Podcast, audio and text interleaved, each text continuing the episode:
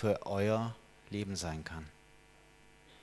Noch mehr, ich möchte etwas mit euch angucken, was für euch entscheidend sein kann in der Ewigkeit. Wollt ihr das mit angucken? Genau darum geht es heute. Das, was wir angucken. Was gucken wir an? Was haben wir wirklich im Blick? Und deswegen auch der Titel meiner Predigt heute, immer Jesus im Blick. Ich habe, nachdem ich schon angefangen habe, noch einen Epilog dazu geschrieben, also eine Vorrede letztendlich, weil ich euch da ein bisschen auch mit reinnehmen möchte, wie es einem so geht, wenn man so eine Predigt schreibt oder vorbereitet. Jede Predigt von mir zumindest ist auch ein Ringen. Es ist ein Ausdruck dessen, was mich selber gerade beschäftigt, meinen eigenen Glauben, mein eigenes Leben mit Jesus. Das ist manchmal ein Jubelsturm und manchmal ein Pfeifen im Wald. Heute ist es eher ein Pfeifen im Wald. Warum? Warum pfeift man im Wald? Ja, weil man sich selber Mut machen will. Man geht durch und es ist still und die Angst kommt und man pfeift, um sich selber Mut zu machen. Und ich möchte heute mir, aber auch natürlich euch Mut machen. Warum? Was beschäftigt mich so, dass ich dieses Pfeifen brauche? Ich gucke mich um. Und wenn ich den Blick hier auf diese Welt richte, wenn ich mir einfach nur mal so angucke, was so die letzte Zeit passiert ist, dann kriege ich Angst. Ich sehe, wir haben gerade darüber gesprochen, ich sehe ein Kind, was noch nicht mal sieben Wochen alt war. Mehr eine Hoffnung auf ein Leben als ein wirkliches Leben, was wir letzte Woche oder vorletzte Woche zu Grabe getragen haben.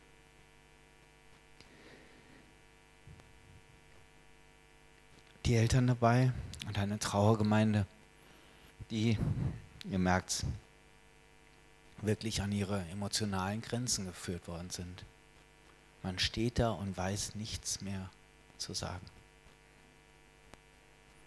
Ich sehe eine Mutter in meinem Alter, bisschen älter, Mutter von zwei Kindern, eins davon schwerbehindert und umso mehr auf die Mama angewiesen.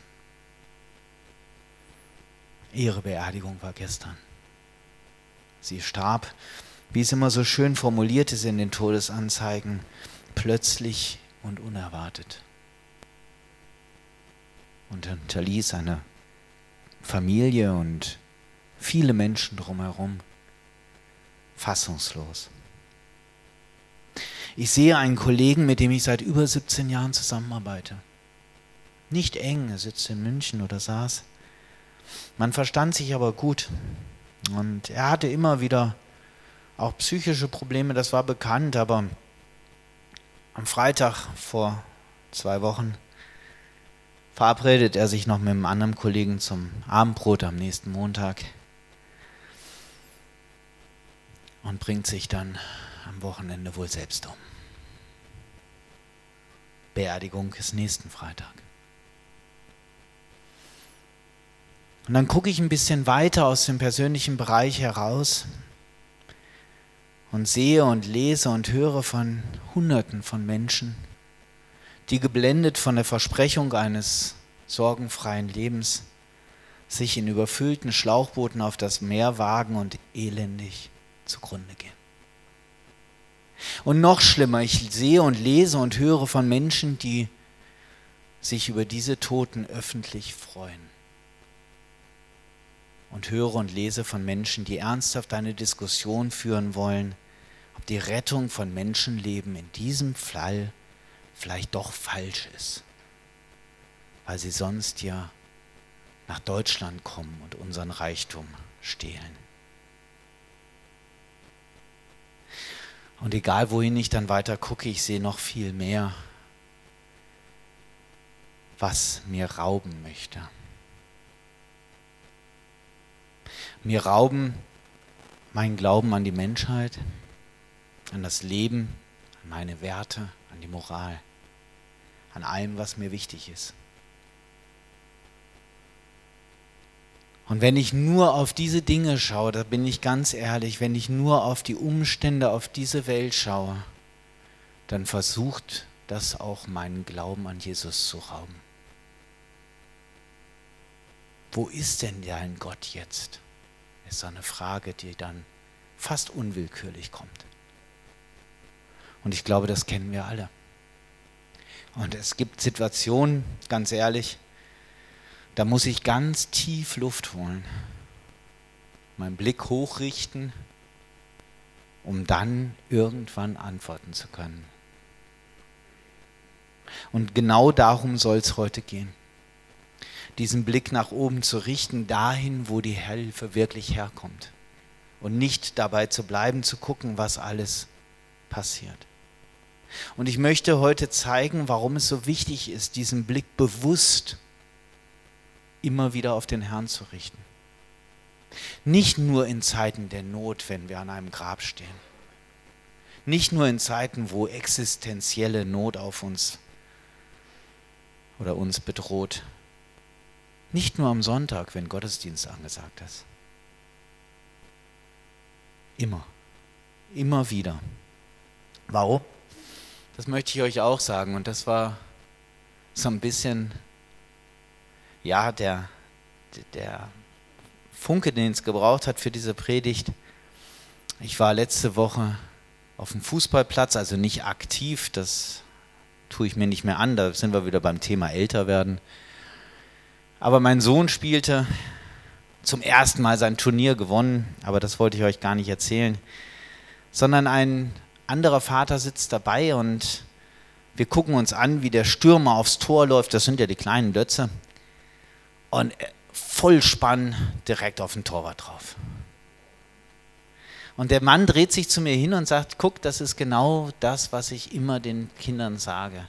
Wenn ihr aufs Tor zulauft und die ganze Zeit den Torwart anguckt, wo geht der Ball dann hin? Genau auf den Torwart. Und dann fiel mir ein, ja, das ist auch etwas, was man lernt, wenn man Auto fährt oder Motorrad. Man kommt in eine bedrohliche Situation und man guckt immer nur auf den Baum am Straßenrand. Wo fährt man hin? An den Baum. Das, was wir fixieren, das, was wir anschauen, das werden wir ansteuern. Und ich möchte am Anfang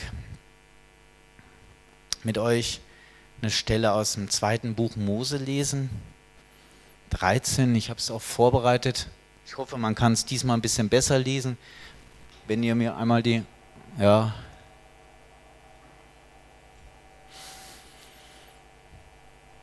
Das ist die Geschichte des Volkes Israel mit dem Auszug von Ägypten. Das kennen wir alle gut. Endlich nach all der Zeit in der Gefangenschaft, nach hunderten Jahren in Ägypten, darf das Volk ziehen. Wir kommen da später nochmal zu sicherlich Mose ganz vorne am Spitze des Zuges, aber geleitet durch den Herrn selbst.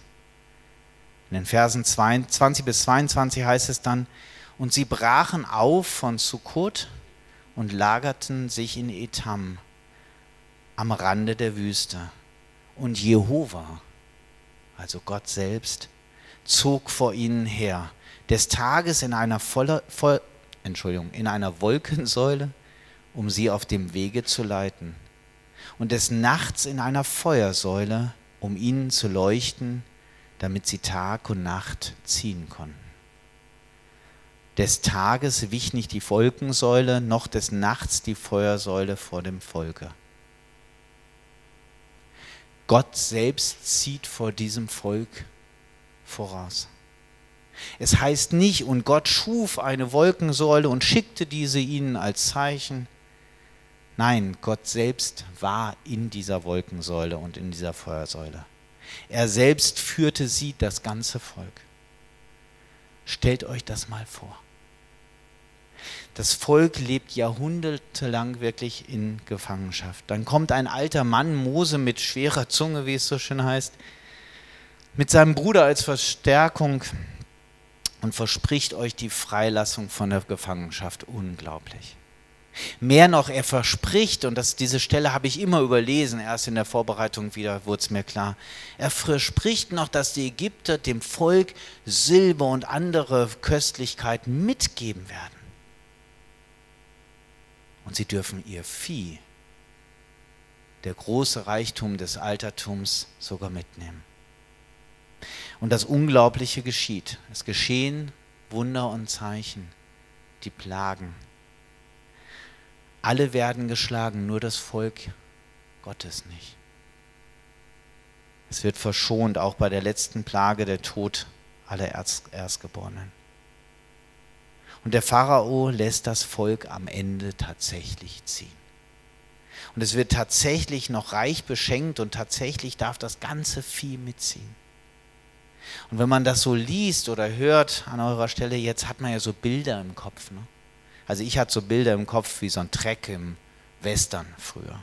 So mit Planwagen und Old Shatterhand und den Indianern oder so. Nee. Das war eine Massenwanderung. Ich habe die Zahlen mir rein mal angeguckt. Es heißt im Wort, es waren 600.000 Mann ohne Kinder und in den Zählungen auch ohne Frauen. Dazu noch viel Mischvolk, also Menschen, die nicht aus dem Volk ähm, Israel waren, aber durch Mischehen dazu, dazu gezählt wurde. Das heißt also bei angenommen fünf Kindern pro Familie, also das war damals wie heute wohl eher die Ausnahme, allerdings in der anderen Seite, waren es mit Frauen und Kindern so wahrscheinlich um die dreieinhalb Millionen Menschen. Dazu noch das Mischvolk. Und dazu, wie die Schrift sagt, und wenn die Schrift das schon so sagt, sehr viel Vieh. Das muss ein wahnsinniger Zug gewesen sein. Also Stau auf der A8 ist, glaube ich, nichts dagegen. Und all diese Menschen haben von den Wundern gehört und die Zeichen gesehen und sie haben gesehen, Gott ist wirklich mit uns. Er lässt uns ziehen. Und jetzt folgen sie ihrem Gott, der sich in der Feuer- und Wolkensäule wirklich zeigt. Und Gott hat sich ja vorher schon gezeigt. Vorher hat er sich Mose selbst gezeigt in einem brennenden Dornbusch. Ganz anders. Und auch hier hätte man natürlich auch erwarten können, dass Gott wieder zu Mose geht und sagt, hier Mose, hier bin ich und ich gehe dir vorweg. Du wirst mich sehen, alle gehen dir hinterher, wunderbar. Nein, Gott zeigt sich komplett anders. In einer Art und Weise, dass alle ihn sehen können. In einer Wolkensäule vom Erdboden bis zum Himmel. Alle können ihn sehen, selbst der Letzte in der Reihe sieht diese Säule. Selbst aus Kilometern Entfernung lässt sie sich gar nicht verfehlen. Jeder kann ihn sehen, alle folgen dem, was sie selber sehen. Traumhaftes Bild.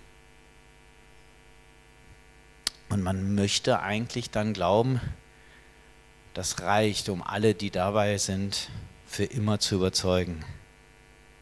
All die Wunder und Zeichen, Gott selbst vor Augen. Aber sie waren ja noch nicht in Sicherheit. Das haben wir ja vor zwei oder drei Wochen gehört, als Toni über die Taufe gesprochen hat. Kurz danach lässt der Herr den Pharao ihn nachjagen. Das heißt, er rührt sein Herz an und sagt, hey, Ne, so geht es ja nicht. Und dann fährt er los mit allem, was er hat. Und so ein Pharao hatte viel. Mit all den Streitwagen, mit all den Heer, was er hat, Kriegsvolk. Und schon wird deutlich, wie schnell wir uns von dem leiten lassen, was wir sehen. Denn es heißt im Vers, also zweiten Buch Mose 14, Vers 10 und 11, und als der Pharao nahte, da hoben die Kinder Israel ihre Augen auf Und siehe, die Ägypter zogen hinter ihnen her. Und die Kinder Israel fürchteten sich sehr und schrien zu Jehova. Und sie sprachen zu Mose, hast du uns darum, weil in Ägypten keine Gräber waren, weggeholt, um in der Wüste zu sterben? Gott selbst ist bei ihnen. Die Feuersäule oder die Wolkensäule war da. Aber sie drehen sich um, sehen die Gefahr, die da kommt, und die muss fürchterlich gewesen sein und schon ist der ganze Glaube wieder weg. Wehklagen. Und es wäre einfach jetzt zu sagen, Mai waren halt keine Glaubenshelden. Aber ganz ehrlich, geht es uns heute nicht auch häufiger mal so? Ganz ehrlich, mir geht es manchmal so. Dann verlässt mich der Mut. Und dann gucke ich auf die Probleme. Dann gucke ich auf die Dinge, die mich bedrohen und meine Familie. Ich gucke auf das, was nicht geschafft ist. Ich gucke auf das, was mich bedroht oder belastet.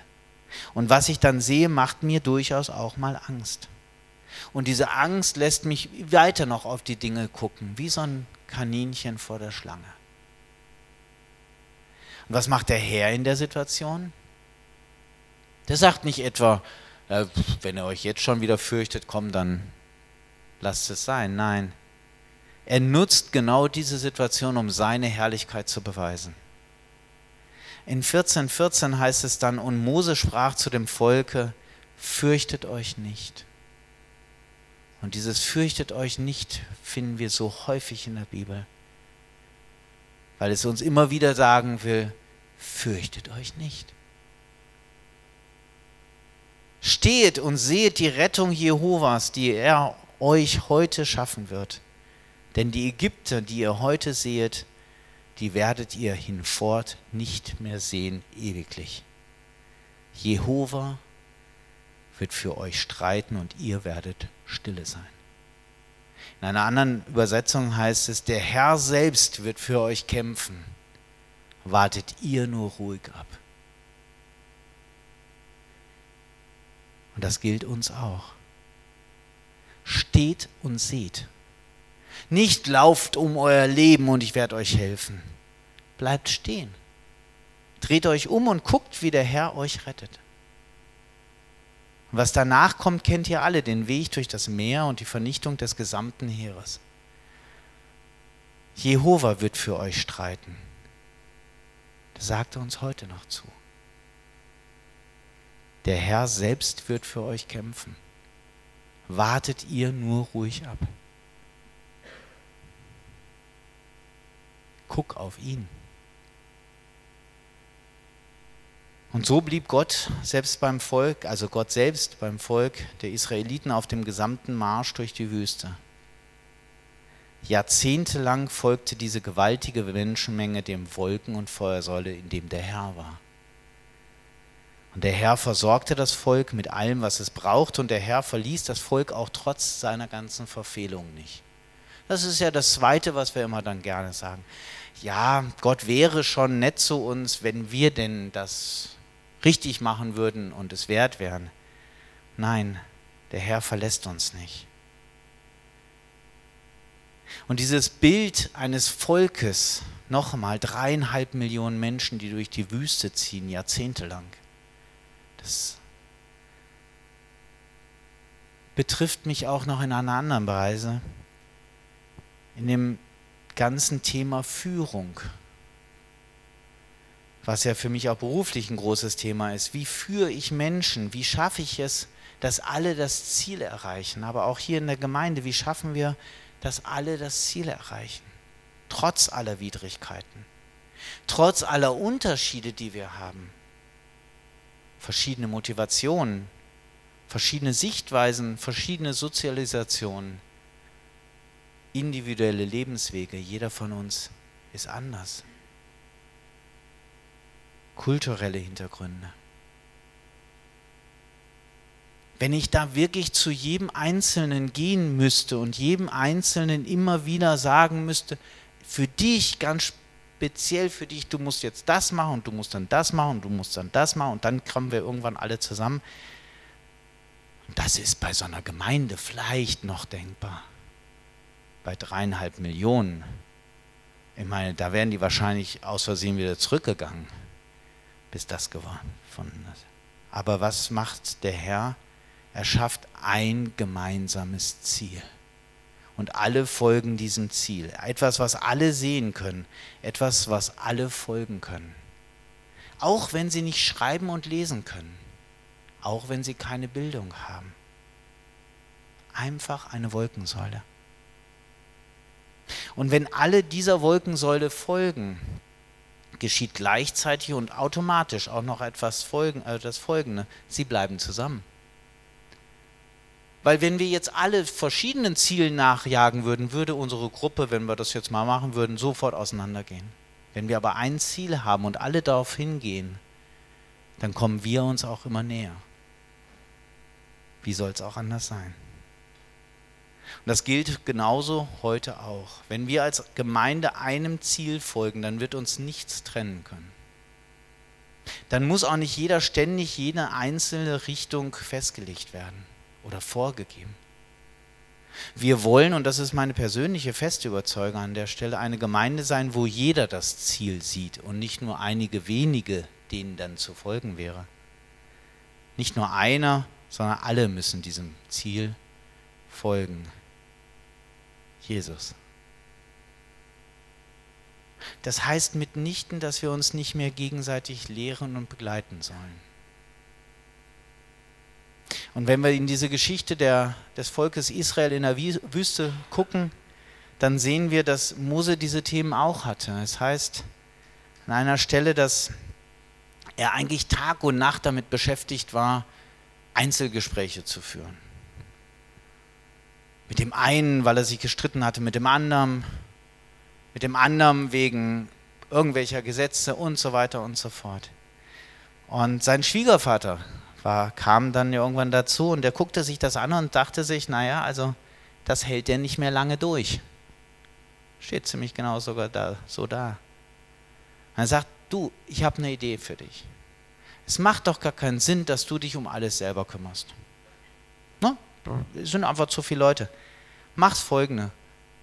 Setz Oberste über 1000. Oberste über 100. Oberste über 10 und nur die ganz großen Themen, die dann noch übrig bleiben, wenn diese Obersten das nicht klären können, die mach selber. Das heißt, es wird auch, wenn alle immer einem Ziel folgen, immer Themen geben, die Leitung und Führung brauchen. Themen, die geklärt werden müssen.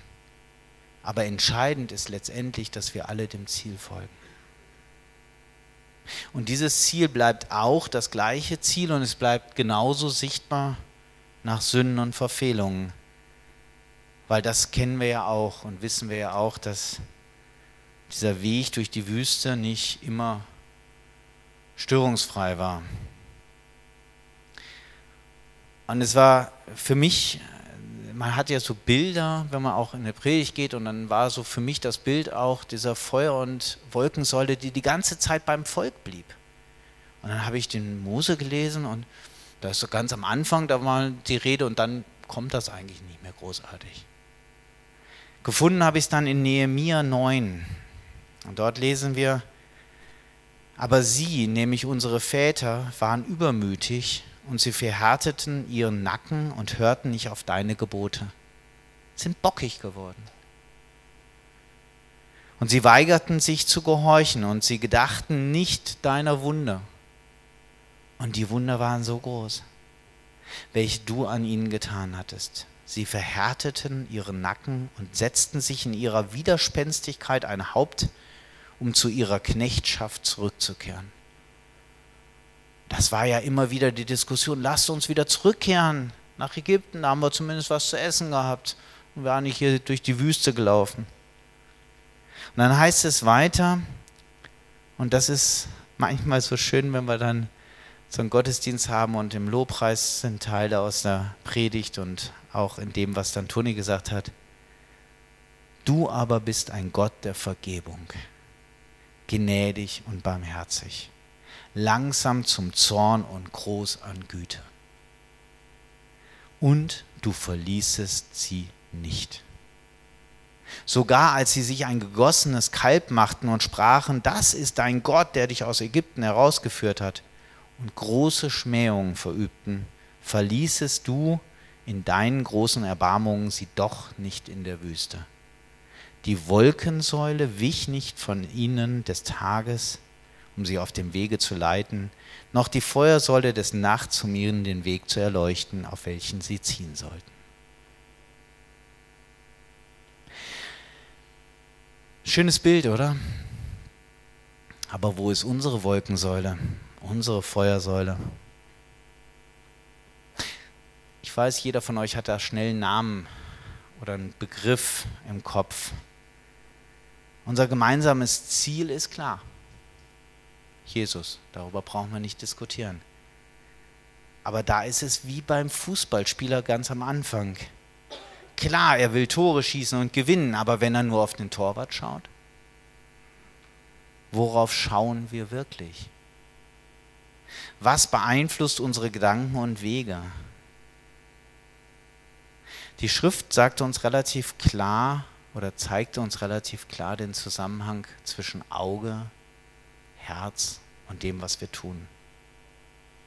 In Matthäus 6, 1, Verse 22, 23 heißt es, die Lampe des Leibes ist das Auge. Wenn nun dein Auge einfältig ist, so wird dein ganzer Leib Licht sein. Wenn aber dein Auge böse ist, so wird dein ganzer Leib finster sein. Wenn nun das Licht, das in dir ist, Finsternis ist, wie groß die Finsternis. Die Lampe des Leibes ist das Auge. Was will uns das sagen? Kann man in eure Augen schauen und sehen, ob da drin Finsternis ist in eurem Körper? Nein. Das ist sicher nicht gemeint. Aber das, was wir schauen, wird Auswirkungen auf das haben, was wir tun und was wir denken. Und da gibt es eine Bibelstelle, die für mich seit langem sehr prägend ist an der Stelle. Das ist ein sehr herausfordernder Ausspruch, aber mit viel Wahrheit, glaube ich. In Matthäus, Matthäus 5, 27, 28 heißt es, und das kennt ihr alle, Ihr habt gehört, dass gesagt ist, du sollst nicht Ehe brechen. Soweit so klar. Ich aber sage euch, dass jeder, der ein Weib ansieht, ihrer zu begehen, begehren, schon Ehebruch mit ihr begangen hat in seinem Herzen. Diesen Satz finde ich sehr herausfordernd. Weil wir sind ja gewohnt, dass wir danach beurteilt werden, was wir gemacht haben. Wir sind gewohnt, dass wir danach beurteilt werden, was wir vielleicht auch nicht gemacht haben. Aber hier steht drin, wenn ich nur den Gedanken habe, wenn ich nur jemand angucke mit dem Gedanken, wie es wäre, mache ich mich schon schuldig. Schuldig sind wir alle, das ist auch klar. Aber warum wird darauf hier so bezogen oder so betont? Ich glaube, es ist eine große Gefahr, sich die falschen Sachen anzugucken. Sei es die begehrenswerte Frau, der begehrenswerte Mann, sei es vielleicht Ziele, die nicht unsere Ziele sind, Reichtum oder anderes. Was wir uns angucken als großes Ziel und dann immer aber mit dem Entschuldigung im Hinterkopf, ja, ich tue ja nichts, ich gucke ja nur.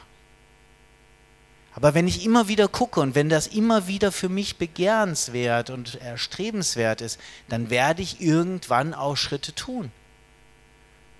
Schritte im körperlichen tun, die ich geistig schon längst vollzogen habe. Irgendwann wird die Realität dem folgen, was ich vielleicht mir vorher vorgestellt habe. Und deswegen, wenn wir Dinge angucken, sollte uns klar werden, in welcher Art und Weise wir die Dinge angucken. Worauf schauen wir? Wenn wir nur diese Welt sehen, wenn wir nur die Probleme dieser Welt sehen, dann werden wir dem Geist dieser Welt auch ein Stück weit folgen. Wir aber haben den Heiligen Geist. Und egal wo wir sind und wo wir stehen, wir können den Herrn sehen. Und wo wir Jesus sehen, sehen wir den Vater. Wir sehen ihn. Da steht nicht, wir verstehen ihn. Da steht nicht, wir nehmen ihn wahr, sondern wir sehen ihn. Johannes 12 ist die Stelle und es heißt, Jesus aber rief und sprach, wer an mich glaubt, glaubt nicht an mich, sondern an den, der mich gesandt hat. Und wer mich sieht, sieht den, der mich gesandt hat. Ich bin als Licht in die Welt gekommen, auf das jeder, der an mich glaubt, nicht in der Finsternis bleibe. Wieder der Unterschied. Hier das Licht, da die Finsternis. Wenn ich Jesus anschaue, schaue ich ins Licht. Aber dazu müssen wir uns immer wieder entscheiden. Gucken wir zum schrecklichen Heer der Ägypter? Oder drehen wir uns um und sehen die Feuer- oder Wolkensäule, je nachdem, ob Tag oder Nacht, die der Herr selbst ist, der für uns kämpfen wird? Welchen Maßstab legen wir uns an? Den Maßstab der Welt oder den Maßstab Gottes? Ist jeder Mensch ein geliebter Mensch Gottes? Oder entscheidet seine Herkunft, Sprache, Hautfarbe oder vielleicht Kontostand über den Wert des Menschen?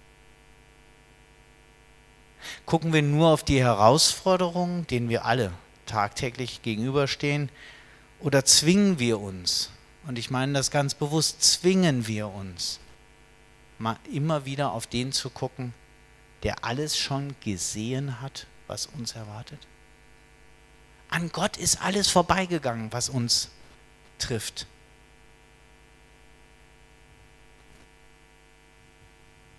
Sind wir das Kaninchen vor der Schlange? Oder erheben wir uns wirklich in den Stand, den Gott für uns hat? Und noch was ist mir wichtig an der Stelle, wichtig geworden auch in, dem, in der Erarbeitung. Diese Säule war jeden Tag wieder da. Jeden einzelnen Tag. Und er hat jeden Tag weitergeleitet, wieder ein Stückchen weiter.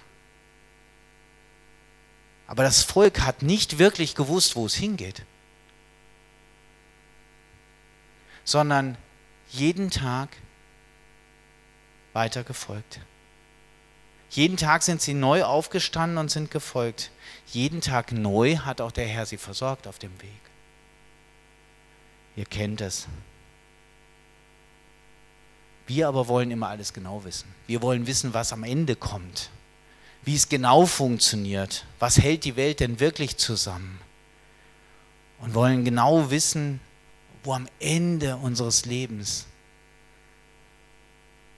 wir wollen Pläne machen für den Rest des Lebens. Und ihr wisst, wie es so schön heißt, ne? Der Mensch plant und Gott lacht. Aber es ist uns so wichtig, wir wollen es verstehen, tiefer graben. Viele Menschen kenne ich inzwischen, die fast schon besessen sind von dem Wunsch, es besser zu verstehen wie andere.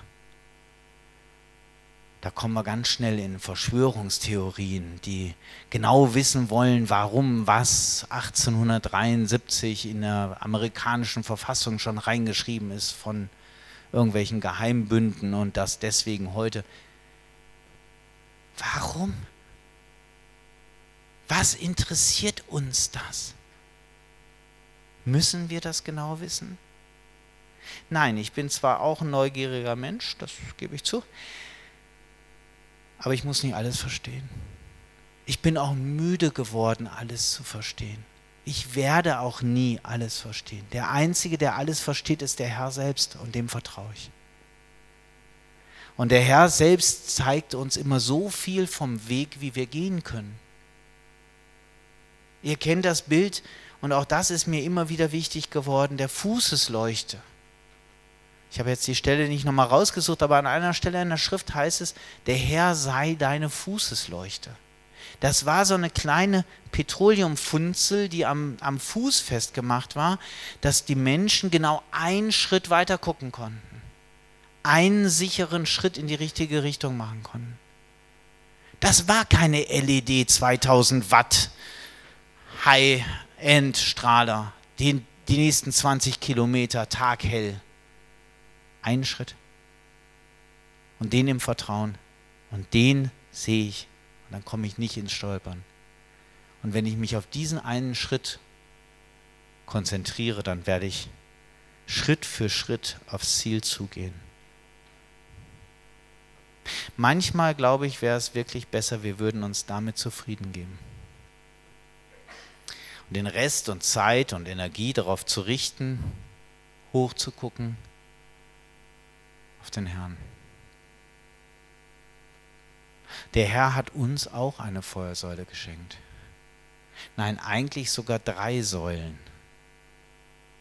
Jesus selbst, den Heiligen Geist, den wir empfangen haben, und seine Schrift. Drei Säulen, denen wir folgen können. Drei Säulen für unser Leben zu sehen für jeden von uns. Für jeden, der sein Leben dem Herrn wirklich gegeben hat. Selbst in der schwärzesten Nacht. Wenn wir lange keine Rezepte mehr haben.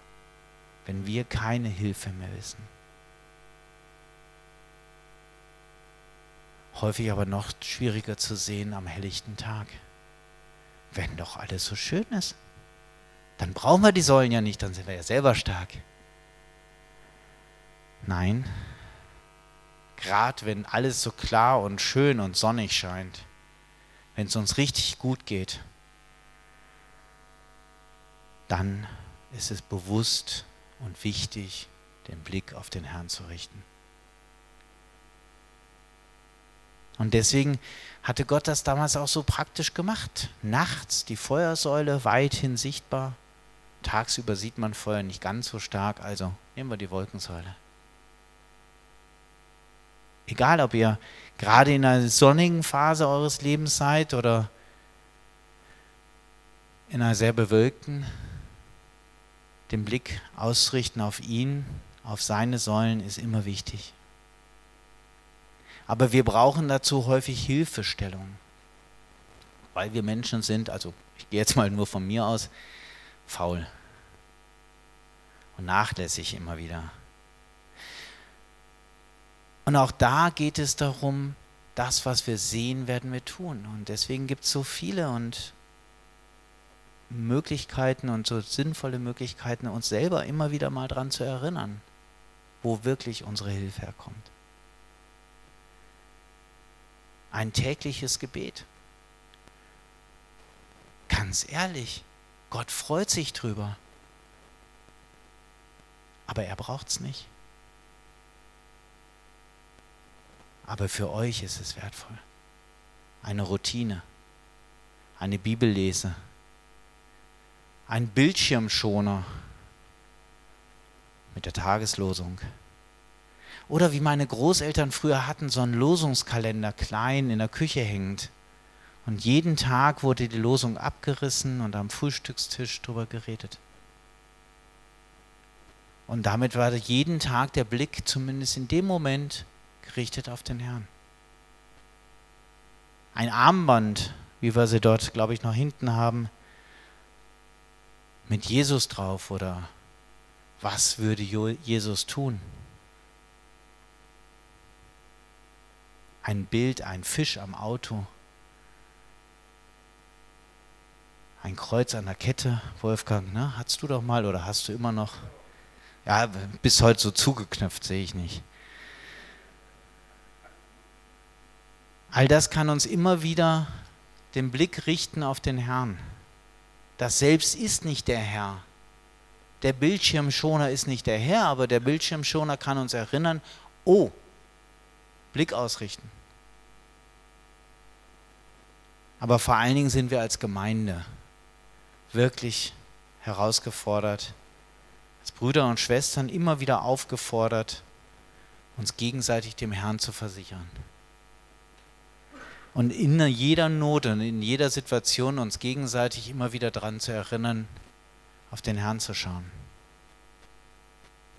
Und wenn es wirklich mal so ist, dass jemandem von uns der Glaube fehlt, oder wenn wir zu schwach sind oder zu angegriffen, um den Blick selber zu heben. Da gefällt mir das Bild vom Vaterhaus. Dann lass uns gegenseitig und füreinander in den Riss treten. Gegenseitig ein Auge leihen für den Bruder, für die Schwester. Füreinander glauben und beten. Und ich bin mir sicher, das war auch damals in der Zeit der Wüste so, dass es immer wieder mal welche gab, die gesagt haben, ach komm, jetzt sind wir dem so lange hinterhergelaufen, wir kommen ja eh nirgendwo an. Lass uns mal rechts gehen oder links gehen. Und ich hoffe für jeden, der dabei war, dass dann ein, irgendjemand dabei war, der sagt, hey, nee, lass uns festhalten. Denk dran, das ist unser Herr. Er selbst ist in dieser Säule. Lass uns ihm hinterhergehen. Und ich hoffe und ich bete, dass niemand von uns eine solche Wegweisung abschlägt.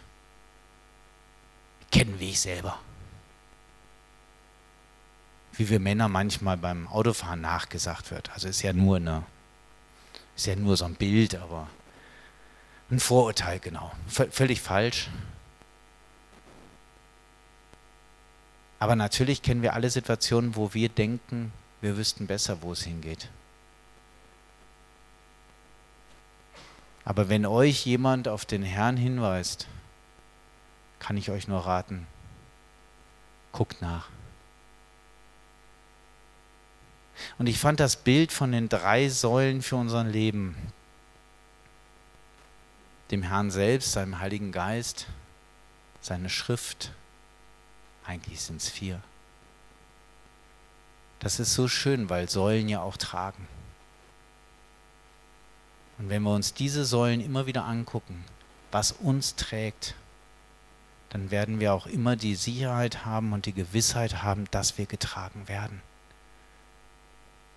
Nicht diese Gemeinde trägt, nicht eure eigene Kraft trägt, der Herr selber trägt durch seine Gemeinde, durch deine Brüder, durch deine Schwestern. Und er selbst gibt dir die Kraft, die du brauchst, immer wieder auf ihn zu schauen. Und dann hast du auch wieder eine Antwort, wenn du in Situationen kommst,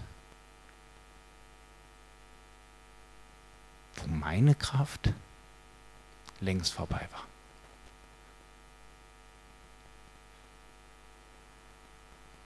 Aber wenn das Letzte, was wir tun, ist zu sagen, der Herr, der Herr wird dich trösten. Der Herr kennt den Weg. Ich verstehe es auch nicht.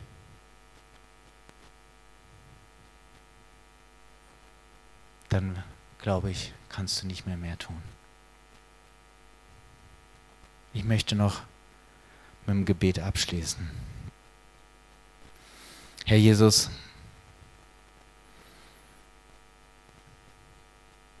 du hast uns nie versprochen, dass unser Weg einfach ist. Herr, du hast nie gesagt, dass kein Stein da liegen wird, an dem wir mal anstoßen. Herr, aber du hast uns versprochen und auf dieses Versprechen können wir uns alle stellen, dass du mit uns gehst. Herr, dass du uns den Weg zeigst, bei Tag und bei Nacht, und dass du jeden Einzelnen hier heute, jeden Einzelnen dieser Gemeinde